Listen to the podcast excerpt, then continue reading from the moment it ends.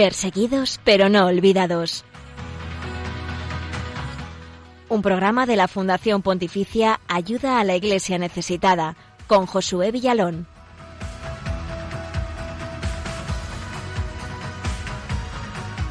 Muy buenos días y bienvenidos a Perseguidos pero no olvidados, el programa de Radio María, que es puente de unidad con la iglesia pobre y perseguida alrededor del mundo. Estamos acompañándote en esta mañana del martes 25 de agosto y de la mano con nuestros hermanos en la fe que hoy sufren por seguir a Jesucristo.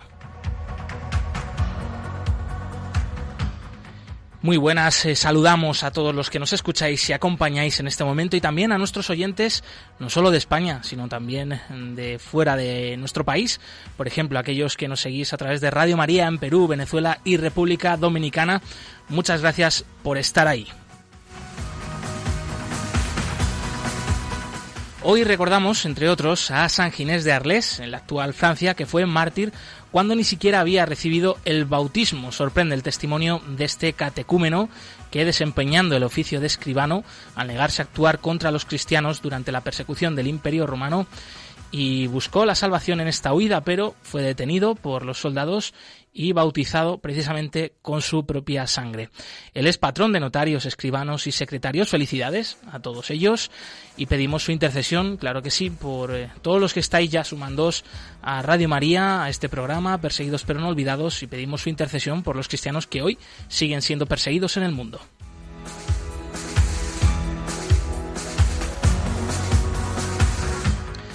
El pasado sábado, día 22 de agosto, se celebraba el Día Internacional de las Víctimas de la Violencia basada en la religión reconocido así desde hace tan solo un año por Naciones Unidas. No queríamos dejar pasar esta oportunidad para de nuevo poner el foco en la importancia de la libertad religiosa y, por supuesto, tener presentes a millones de personas que son víctimas de la persecución y la discriminación religiosa en el mundo.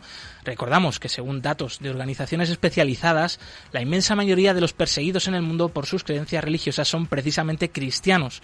En unos minutos hablaremos con Jan Figel, político eslovaco y hasta hace unos meses enviado especial de la Unión Europea para la Libertad Religiosa y de Creencias, un cargo que ha dejado vacante y en el que destaca por su compromiso con este derecho fundamental.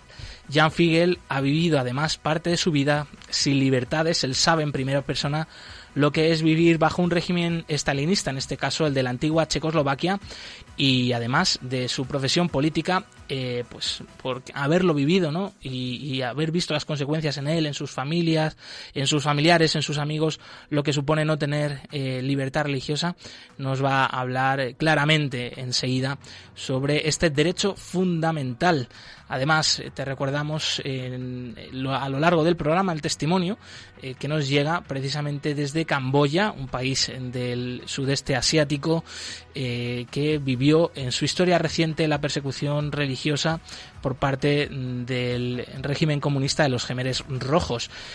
Te contamos todo esto, además de la actualidad de la iglesia pobre y perseguida en el mundo, aquí en nuestro programa, en Perseguidos pero no olvidados, en Radio María.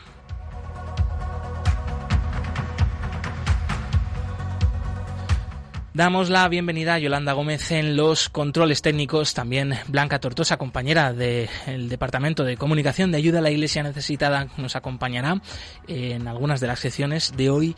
Y antes de continuar, pasamos a también recordar cuáles son los otros canales de contacto con el equipo del programa para que nos dejéis vuestros comentarios y sugerencias. Estamos en Twitter arroba ayuda neces y con el hashtag perseguidos Radio María nos puedes dejar tus comentarios y sugerencias. También nos encuentras en Facebook, Instagram y YouTube como ayuda a la iglesia necesitada y claro que sí en el correo del programa perseguidos pero no olvidados arroba radiomaria.es.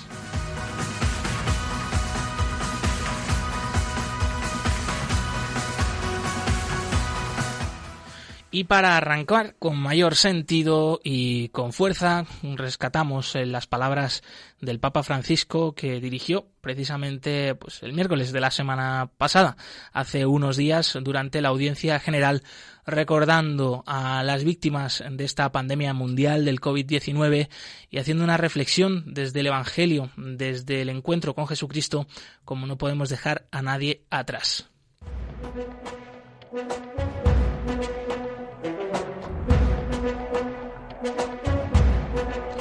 En palabras del Papa.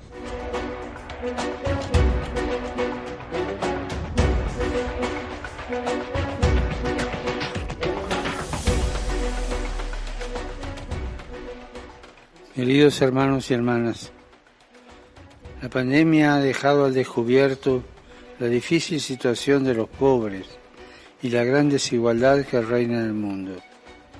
Ante esta situación, la respuesta es doble. Por un lado hay que buscar una vacuna para el virus, que esté al alcance de todos. Pero también es necesario curar otro gran virus, el de la injusticia social, la marginación y la falta de oportunidades para lo más débil. Esta doble respuesta implica una elección evangélica, que es la opción preferencial por los pobres. Cristo mismo, siendo Dios, se despejó, se despojó de su condición divina, nació en una familia humilde, trabajó, no eligió una vida de privilegio, sino una vida de servicio. Estaba en medio de la gente, se acercaba a los enfermos y a los pobres, mostrándoles el amor misericordioso de Dios. Su ejemplo es un criterio clave de autenticidad cristiana. Todos estamos llamados a ser instrumentos de Dios para ayudar a los más necesitados.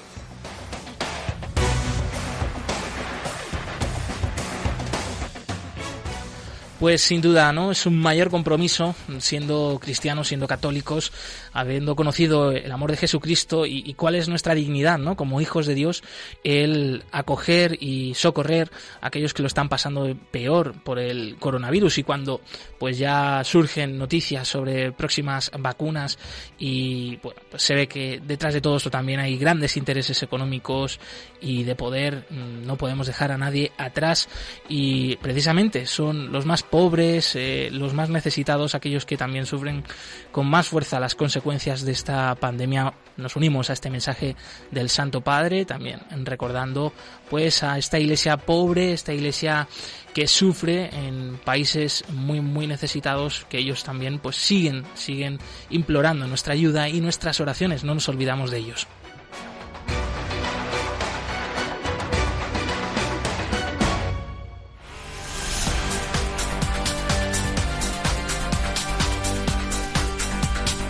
Queremos que sea noticia.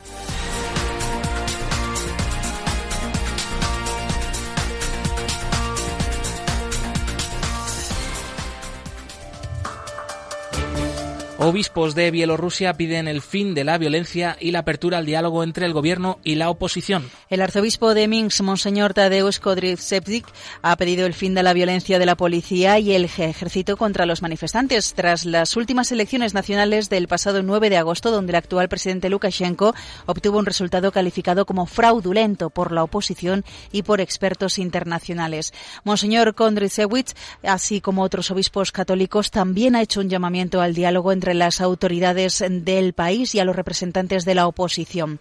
Según informa Asia News, el prelado denuncia un conflicto real en el país y pide el comienzo de las conversaciones entre líderes políticos para poner fin a una situación única en la historia reciente de Bielorrusia. Los cristianos de Beirut hacen frente tras la explosión a los acaparadores de tierras. Los cristianos de Beirut han reaccionado con unidad frente a ciertos grupos que quieren sacar provecho de la explosión del puerto de Beirut que ha destruido las viviendas de unas 300.000 personas, según fuentes locales. Los llamados acaparadores de tierras están tratando de persuadir a las víctimas de la catástrofe de que vendan sus propiedades. Sin embargo, el llamamiento de los líderes de las iglesias locales y el compromiso de la comunidad cristiana beirutí es firme. En general, todos están optando por mantener sus casas dañadas en lugar de aceptar las ofertas para vender y marcharse. Así ha informado a Ayuda a la Iglesia Necesitada el padre Tufik Buhadir, director de la Comisión Patriarcal Maronita para la Juventud. El sacerdote ha destacado que los barrios cristianos de Beirut han sido los más afectados por la explosión y explica que en los últimos días los líderes eclesiales han trabajado junto a los políticos con el fin de frenar a los acaparadores de tierras o aprobando una ley que impide a los fieles vender sus casas. El 22 de agosto es un día para recordar a las víctimas de la violencia por motivos religiosos. Tras un aumento sin precedentes de la violencia contra las comunidades religiosas y las personas pertenecientes a minorías religiosas, en 2019 la Asamblea General de la ONU proclamó el 22 de agosto como Día Internacional en conmemoración de las víctimas de actos de violencia basados en la religión. Según la Fundación Pontificia Ayuda a la Iglesia Necesitada, a un año del anuncio la situación incluso ha empeorado. Esta fundación advierte sobre el, crecimiento del terrorismo internacional basado en la religión y de una tendencia alarmante en varios países. Las continuas noticias sobre actos de violencia y acoso por motivos religiosos en países como Pakistán, Nigeria o India siguen causando una gran preocupación a ayuda a la Iglesia necesitada. Aunque muchas veces se mezclan motivos sociales y étnicos, no se puede cerrar los ojos a esa realidad. Es lo que afirma Thomas Heinhelder, presidente ejecutivo internacional de Ayuda a la Iglesia Necesitada. El Papa Francisco pide rezar por tantísimas personas perseguidas a causa de su fe en el mundo. El pasado domingo, durante el rezo del Ángelus desde la Plaza de San Pedro del Vaticano, el Papa Francisco lanzó una invitación a rezar y a sostener a quienes son perseguidos a causa de la fe por tantísimas personas en todo el mundo. Al mismo tiempo, advirtió de que el Señor nos pedirá cuentas por todos los migrantes que perecieron en su búsqueda de esperanza y exhortó a no olvidarse de las víctimas del coronavirus. Según palabras textuales del Santo Padre, ayer se celebró el Día Mundial en recuerdo de las víctimas de actos de violencia basados en la religión y en el credo. Roguemos por estos hermanos y hermanas nuestros y también sostengamos con la oración y la solidaridad a los que todavía hoy son perseguidos y son muchos debido a su credo religioso. Son tantos.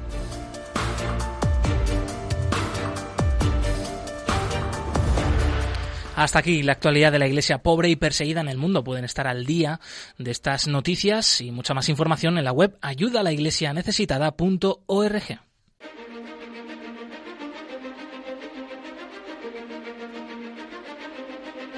Hoy hay más cristianos perseguidos que en los primeros siglos de la Iglesia. Nadie habla de ellos. Nosotros sí. Perseguidos pero no olvidados. Un programa de ayuda a la Iglesia necesitada en Radio María.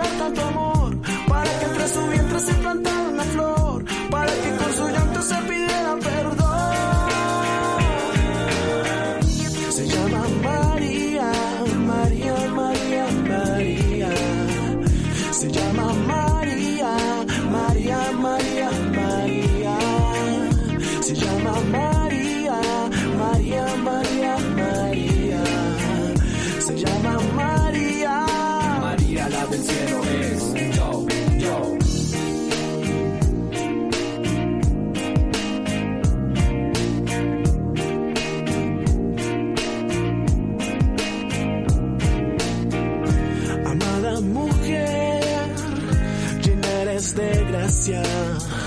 Tu vida un motivo y de la mía la fragancia.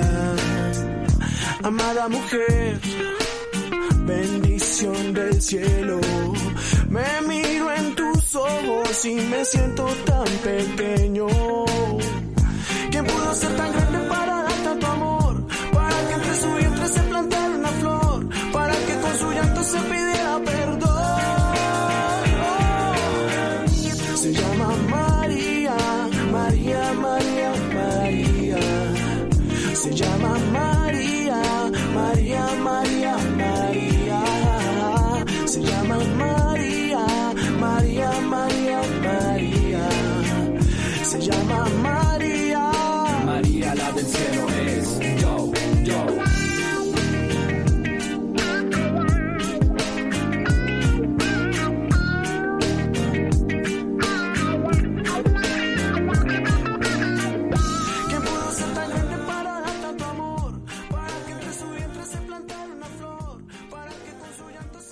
El 22 de agosto se ha celebrado el Día Internacional de las Víctimas de la Violencia basada en la religión o creencias, una fecha establecida por Naciones Unidas el año pasado. Queremos saber cuál es el balance de estos 12 meses desde esta proclamación oficial ya desde aquí decimos, no somos muy fans de estos eh, días internacionales y, de esta agenda muchas veces marcada ¿no? por ideologías y, también corrientes de pensamientos globalistas que pues hacen flaco favor realmente a la dignidad de las personas y al origen de los derechos humanos fundamentados pues eh, en la dignidad que tenemos cada uno, ¿no? pues por ser hijos de Dios. Eh, pero sí que queríamos aprovechar esta oportunidad para poner el foco una vez más en la importancia de la libertad religiosa y la, la, importancia de recordar y orar por las personas eh, perseguidas por su fe, que recordamos, eh, según dicen estudios internacionales, la mayor parte de estos perseguidos son cristianos, son hermanos nuestros en la fe. Y para hablar de todo ello, tenemos con nosotros a Jan Figel. Él es un político eslovaco eh, que, entre otros muchos cargos, ha sido comisionado de la Unión Europea en cuanto a educación y cultura y más recientemente ha sido el enviado especial de la Unión Europea para la libertad religiosa y bueno, pues una pieza clave ¿no? en las relaciones internacionales con respecto a este derecho fundamental eh, de la Unión Europea, pues con muchos países del mundo. Él ha conocido durante estos últimos tres años a los grandes líderes religiosos del mundo, como puede ser el gran imán de El Cairo, por ejemplo, el Dalai Lama eh, y otros líderes eh, cristianos y no cristianos. Está muy comprometido con este hecho de la defensa de la libertad religiosa, porque además él la ha vivido en primera persona en gran parte de su vida, mm, pues bajo el régimen estalinista de la antigua Checoslovaquia y está aquí con nosotros. Y la primera pregunta, bienvenido Jan Figel, sería ¿qué piensa usted sobre este Día Internacional de las Víctimas de la Violencia basada en la religión? International Day of Victims of Violence based on religious persecution is a very important day. El Día Internacional de las Víctimas de la Persecución Religiosa es muy importante para el calendario de días internacionales, porque hay muchas víctimas de persecución religiosa. Podemos hablar de centenares, de millones. La persecución en el mundo está creciendo. Muchos otros millones sufren discriminación. Y es el fenómeno más doloroso de genocidio en el mundo actualmente. En el pasado, la persecución religiosa era rechazada en los acuerdos internacionales, pero actualmente la libertad religiosa o de creencia es la prueba de cuál es la situación de otros derechos humanos.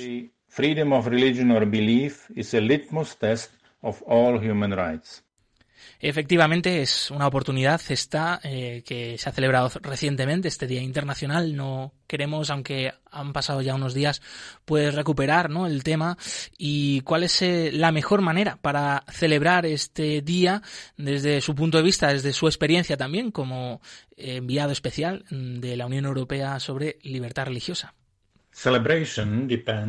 La celebración depende de la situación, de la tradición y otras posibilidades de cada país. Podemos ver que este día se han celebrado encuentros online, seminarios y webinars. Son muy importantes los testimonios de supervivientes a la persecución religiosa. Estos eventos deberían servir primero a hacer crecer en nosotros la conciencia de la importancia de la libertad religiosa para todos y recordar a las víctimas de la persecución religiosa. Perder la memoria es perder la identidad y nuestros valores. En segundo lugar, es muy importante enfocarnos en una educación en la diversidad, porque vivir juntos es mucho más que solo coexistir juntos. Y en tercer lugar, los estados y las autoridades de los países deben promover la justicia para todos, porque la paz es fruto de la justicia. Por ejemplo, la igualdad de ciudadanía es una gran expresión de la igualdad para todos, para la mayoría de la sociedad, pero especialmente para todas las minorías. Son diversas las iniciativas. Desde aquí, pues esperamos aportar ese granito de arena para seguir creando conciencia sobre este derecho fundamental y sobre las personas que sufren las consecuencias de la persecución religiosa o de, como comentabas, eh, como comentaba, la, discriminación religiosa también. Desde tu experiencia, como avanzábamos antes, de haber vivido en un país comunista, cómo es eh, la vida sin libertad y sin derechos humanos y, de dónde pues nace también tu compromiso y tu fuerza mm, en favor de la libertad religiosa. He vivido la mitad de mi vida sin libertad. Fue realmente una situación inhumana y un tiempo muy difícil. Yo tengo el mismo nombre, Jean Figuel, que mi tío, el hermano de mi padre. Él fue asesinado en los años 50 por los servicios secretos del entonces Estado estalinista de Checoslovaquia. La libertad es expresión de la dignidad humana y la dignidad humana es el fundamento de todos los derechos humanos. Por tanto, negar la libertad del ser humano es negar la dignidad humana. Pues sí, que la gente sepa alto y claro, ¿no? Que, que, todavía hay muchas personas, millones de personas, centenares de millones, como comentaba Jan Figel, eh, y qué, cuál es el siguiente paso, ¿no? Que, que se puede dar mm, y, y por qué eh, la importancia de este derecho fundamental recogido en la Declaración Universal de los Derechos Humanos y que parece día a día cada vez más olvidado precisamente aquí en Occidente, eh, pues cuna de esta Declaración Universal y, ahora pues esta ignorancia ¿no? ante el hecho religioso que es tan importante y fundamental para tantas personas, no solo aquí, sino en los cinco continentes. La libertad religiosa o de creencia es la máxima expresión de la libertad. Está definida como la libertad de religión, de creencia y de conciencia. Por eso es importante tanto para creyentes como para no creyentes. Es un derecho humano central y es un derecho expansivo porque está conectado con la libertad de expresión, de opinión, libertad de reunión y de asociación. Si la libertad de religión se suprime, otros derechos y libertades también quedan suprimidos. Por tanto, necesitamos cuidar la libertad religiosa más que nunca, no solo porque afecta a otros derechos, sino porque es una prueba de la situación del resto de libertades. Y don Jan Figel, ¿qué podemos hacer para defender la libertad religiosa y, sobre todo también para defender a, las personas perseguidas por sus creencias? Eh, sencillamente, aquellos que nos estén escuchando desde mm, de la audiencia de Radio María, pues en, en nuestra situación cotidiana, ¿qué podemos hacer en defensa de los perseguidos? Dios no necesita nuestra defensa porque es todopoderoso, pero tenemos el deber de defender a las personas perseguidas. Debemos hablar de diferentes situaciones dependiendo de cada país. Es nuestra responsabilidad humana, pero también un interés básico para todos. Debemos hacer crecer nuestra concienciación sobre la importancia de la libertad religiosa o los medios de comunicación deberían dar cobertura a estas situaciones, a estos temas, mucho más. Es nuestra responsabilidad dar voz a los que no tienen voz y no se pueden defender. Me gustaría hacer un llamamiento a la comunidad internacional. El mundo hoy necesita un cambio climático de la libertad religiosa porque la situación es muy negativa y dolorosa. Millones de personas en todo el mundo sufren la persecución religiosa y las tendencias son preocupantes. Estas dos malas noticias deberían preocupar a la comunidad internacional para cuidar más el respeto a la libertad religiosa y defender la dignidad humana para todos, siempre. Muchas gracias por haber atendido los micrófonos de Radio María, Jan Figel, político eslovaco, ex enviado especial de la Unión Europea para la Libertad Religiosa. Un fuerte abrazo y un placer haberle tenido con nosotros. Hasta pronto.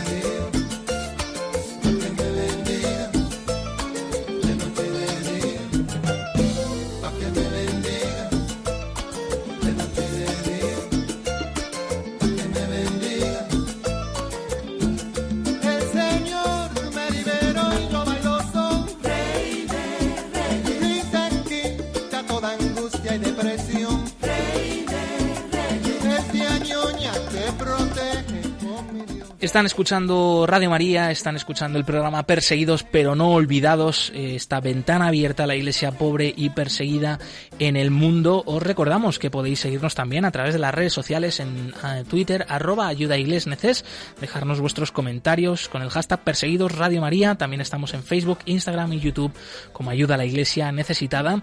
Y tenéis a vuestra disposición el correo del programa Perseguidos pero no olvidados, arroba radiomaria.es.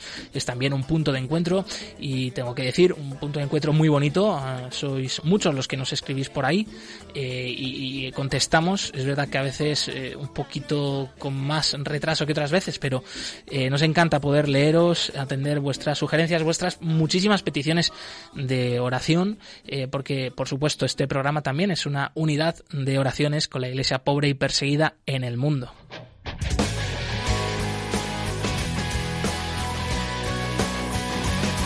Testigos del siglo XXI.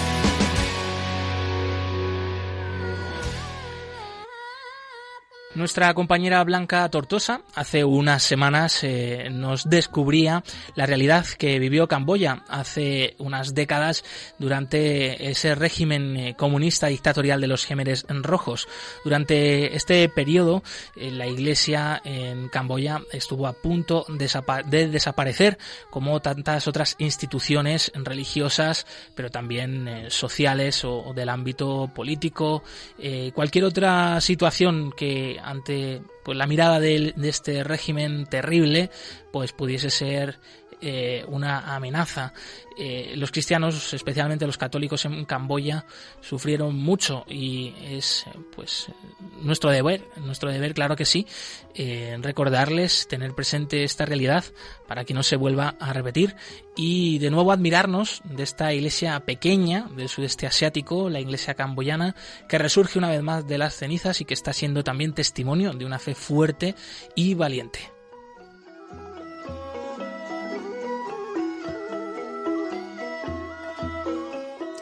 El régimen de los Gemeres Rojos en Camboya terminó con la vida de 1,7 millones de personas y diezmó la cantidad de los católicos. No obstante, la Iglesia entonces aniquilada renació hace 30 años en un país con una gran mayoría budista. Actualmente, la comunidad católica, muy minoritaria, ha logrado integrarse en el país. Un grupo muy pequeño, así es como el padre Luca, un misionero italiano que trabaja en Camboya desde hace años, define a la Iglesia Católica Camboyana. El sacerdote afirma que los católicos de Camboya son solo el 0,15% en un país donde la religión nacional es el budismo, practicado por el 90% de la población. La Iglesia Católica en Camboya ha recorrido un largo camino. El régimen de Pol Pot, que estuvo activo desde 1975 hasta el 79, reprimió todas las prácticas religiosas y culturales tradicionales, especialmente las budistas y cristianas. Casi todas las iglesias fueron destruidas y numerosos sacerdotes y religiosos murieron.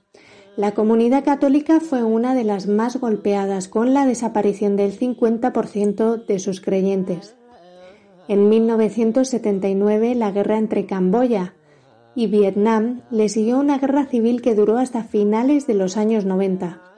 El país vivió desde 1979 hasta 1989 bajo la férula de los comunistas vietnamitas, que también prohibieron toda forma de religión, y después de su caída, la existencia de los cristianos en el estado de Camboya fue reconocida oficialmente el 7 de abril de 1990. Siete días después, justo hace 30 años, se celebró en el país públicamente la primera misa después de 15 años. Fue para la vigilia pascual, fecha que se ha mantenido como símbolo de la resurrección de la Iglesia en Camboya. En ese momento el país contaba con 3.000 católicos.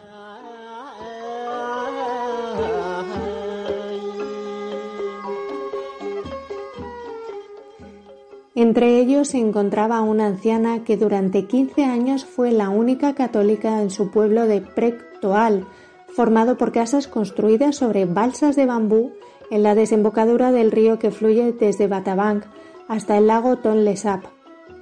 No había sacerdote y no había ninguna comunidad cristiana que la apoyara, pero cada Navidad ella reunía a sus vecinos y celebraban el nacimiento de Jesús, explica el sacerdote misionero Totet Banayaz.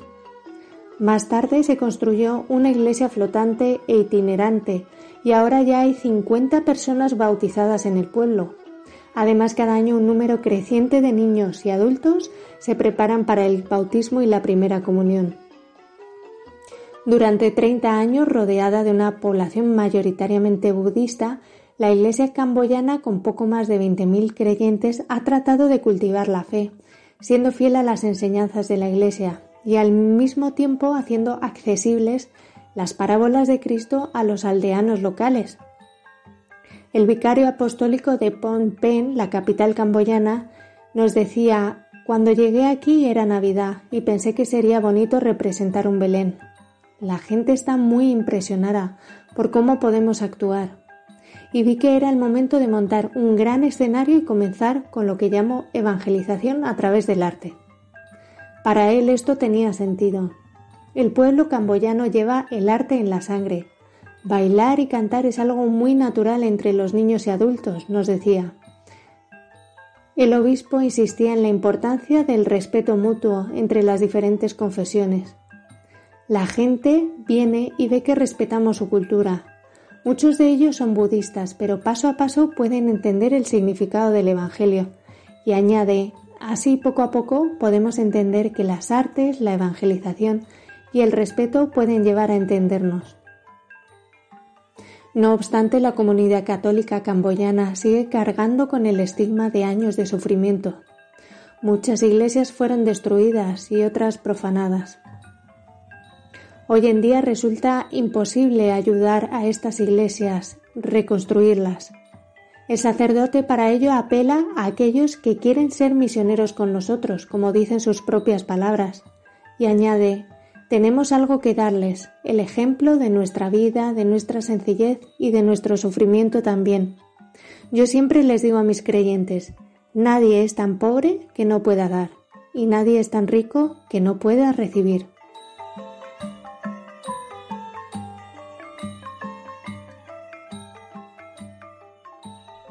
Gracias Blanca Tortosa por recuperarnos este testimonio de la Iglesia de Camboya.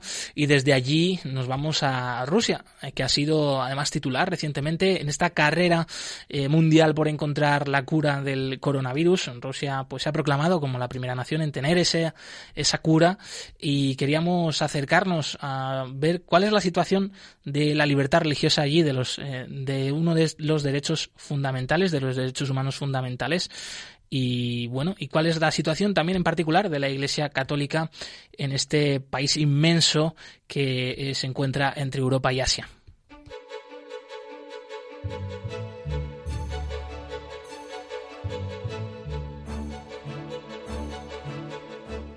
El informe Libertad Religiosa 2018 actualiza la situación de la libertad religiosa y casos de ataque contra las religiones en 196 países del mundo. No seamos indiferentes ante una realidad que afecta a millones de personas en los cinco continentes, especialmente a los cristianos en China, Irak o Nigeria. Conoce cuál es la situación de este derecho a través del informe Libertad Religiosa 2018 que edita Ayuda a la Iglesia Necesitada.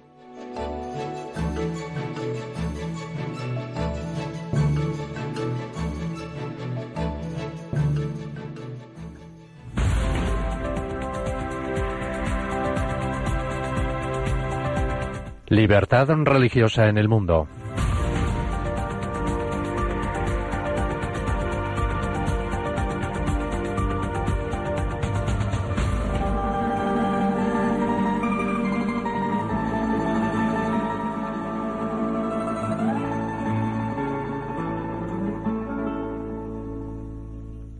La Constitución de Rusia, del 12 de diciembre de 1993, declara que el Estado ruso es no confesional y garantiza la libertad de religión.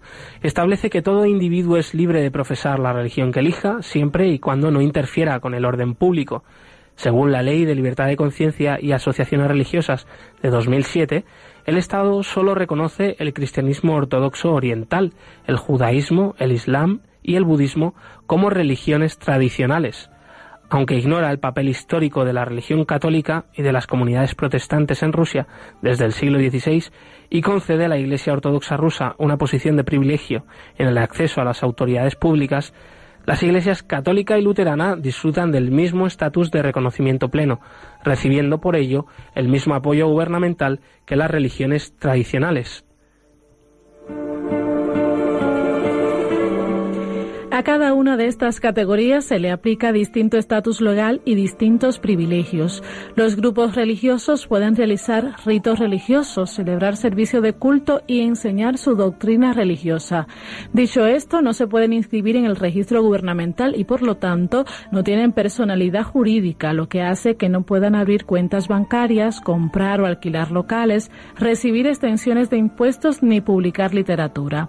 Tras 15 años en esta primera categoría, el grupo religioso se puede convertir en organización religiosa local, siempre y cuando cuente con un mínimo de 10 individuos con residencia permanente en una zona determinada. Son entidades registradas tanto a nivel local como federal y tienen derecho a recibir ventajas y beneficios que no están a disposición de los grupos religiosos.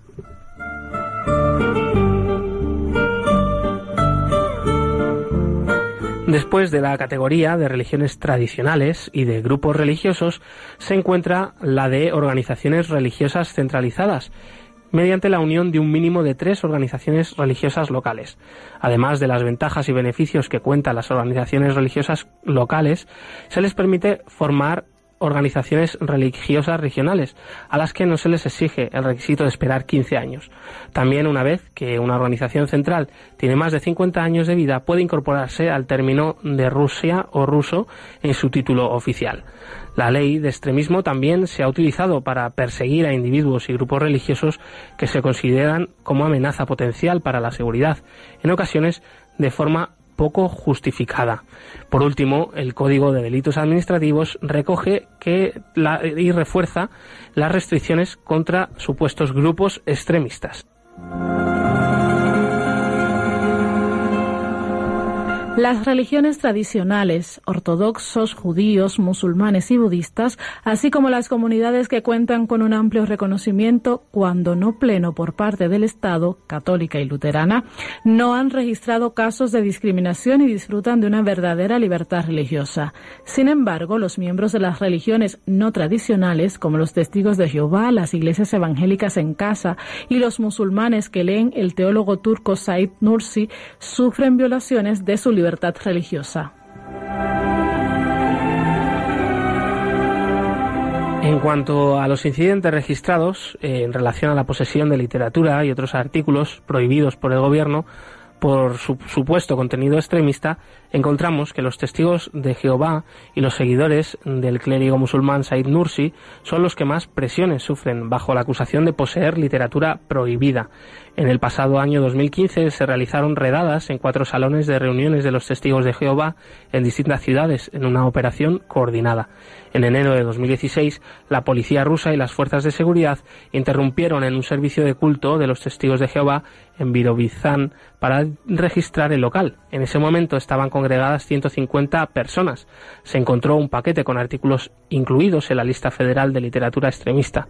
Algunos de los presentes aseguraron que alguien colocó el paquete allí para inculparles.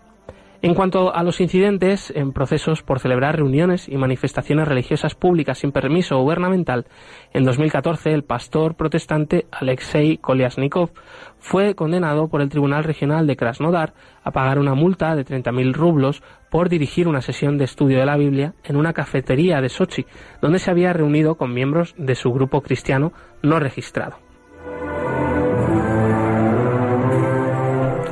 Otros grupos religiosos también han sido condenados a pagar multas por ejercer su libertad de asamblea y por expresar su fe. En marzo de 2015, un tribunal de distrito de Rostov del Don condenó a dos testigos de Jehová por violación del procedimiento establecido para llevar a cabo actos públicos. En mayo de 2015, ocho bautistas del centro de Crimea fueron condenados a pagar multas por celebrar una reunión religiosa al aire libre. El panorama de la libertad religiosa en Rusia es que, a pesar de las dificultades, hay señales de esperanza, sobre todo la reunión sin precedentes históricos que mantuvieron en febrero de 2016 el Papa Francisco y el patriarca ortodoxo ruso Cirilo en Cuba.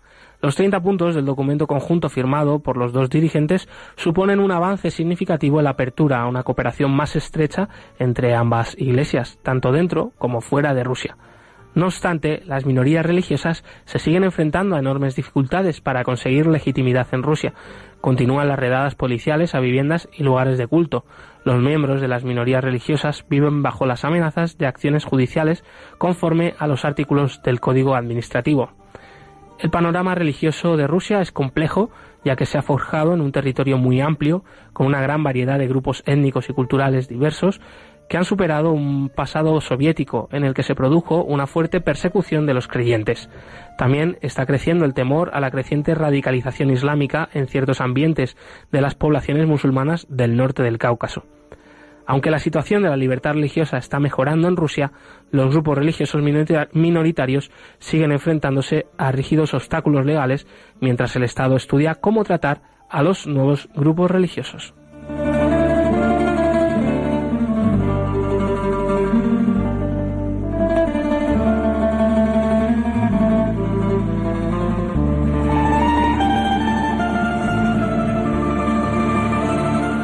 El informe completo sobre la situación de la libertad religiosa en Rusia, así como cualquier otro país del mundo, se puede consultar en la web ayudalaiglesianecesitada.org. Nuestra asociación es un punto de encuentro para la Iglesia Universal, donde los hijos de Dios de todos los países del mundo se reúnen con un amor sobrenatural y donde se enriquecen unos a otros. Padre Berenfried van Straten, fundador de Ayuda a la Iglesia Necesitada.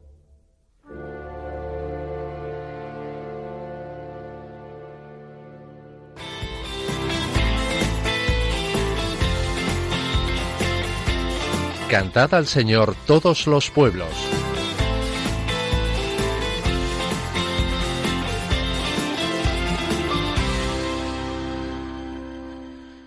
La música católica, litúrgica y no litúrgica, es muy rica en cantos de alabanza a Dios. Y bueno, pues en esta ocasión hemos hecho selección de una música, una melodía que nos llega desde Myanmar o Birmania en Asia. Es, bueno, pues una canción precisamente del canto litúrgico del Gloria, del cual pues destaca la instrumentación tradicional mezclada con eh, ritmos quizá un poco poco más modernos o de otras latitudes del mundo. Nuestros hermanos en Birmania, nuestros hermanos en la fe de católicos de Birmania, alaban al Señor, eh, aunque en otro idioma, seguro pues que con un mismo corazón al de muchos de nosotros. Y por eso, pues queremos dejaros esta pincelada de cómo alaban, rezan y cantan al Señor en Birmania. Ahí está, y como siempre suena así de bien.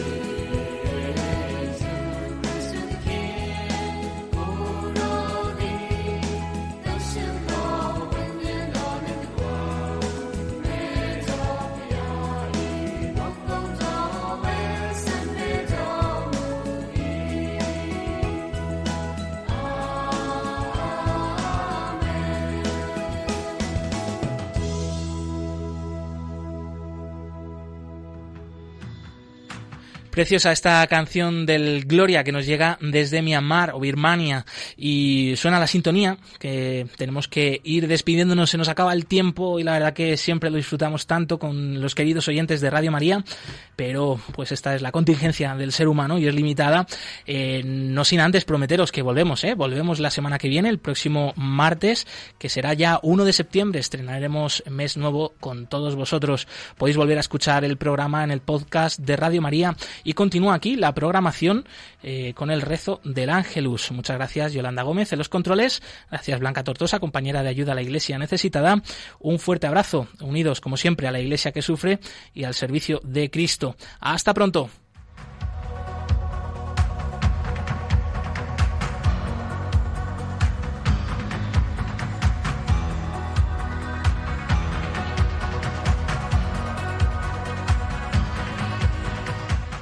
Concluye en Radio María, Perseguidos pero no olvidados, un programa de la Fundación Pontificia Ayuda a la Iglesia Necesitada, con Josué Villalón.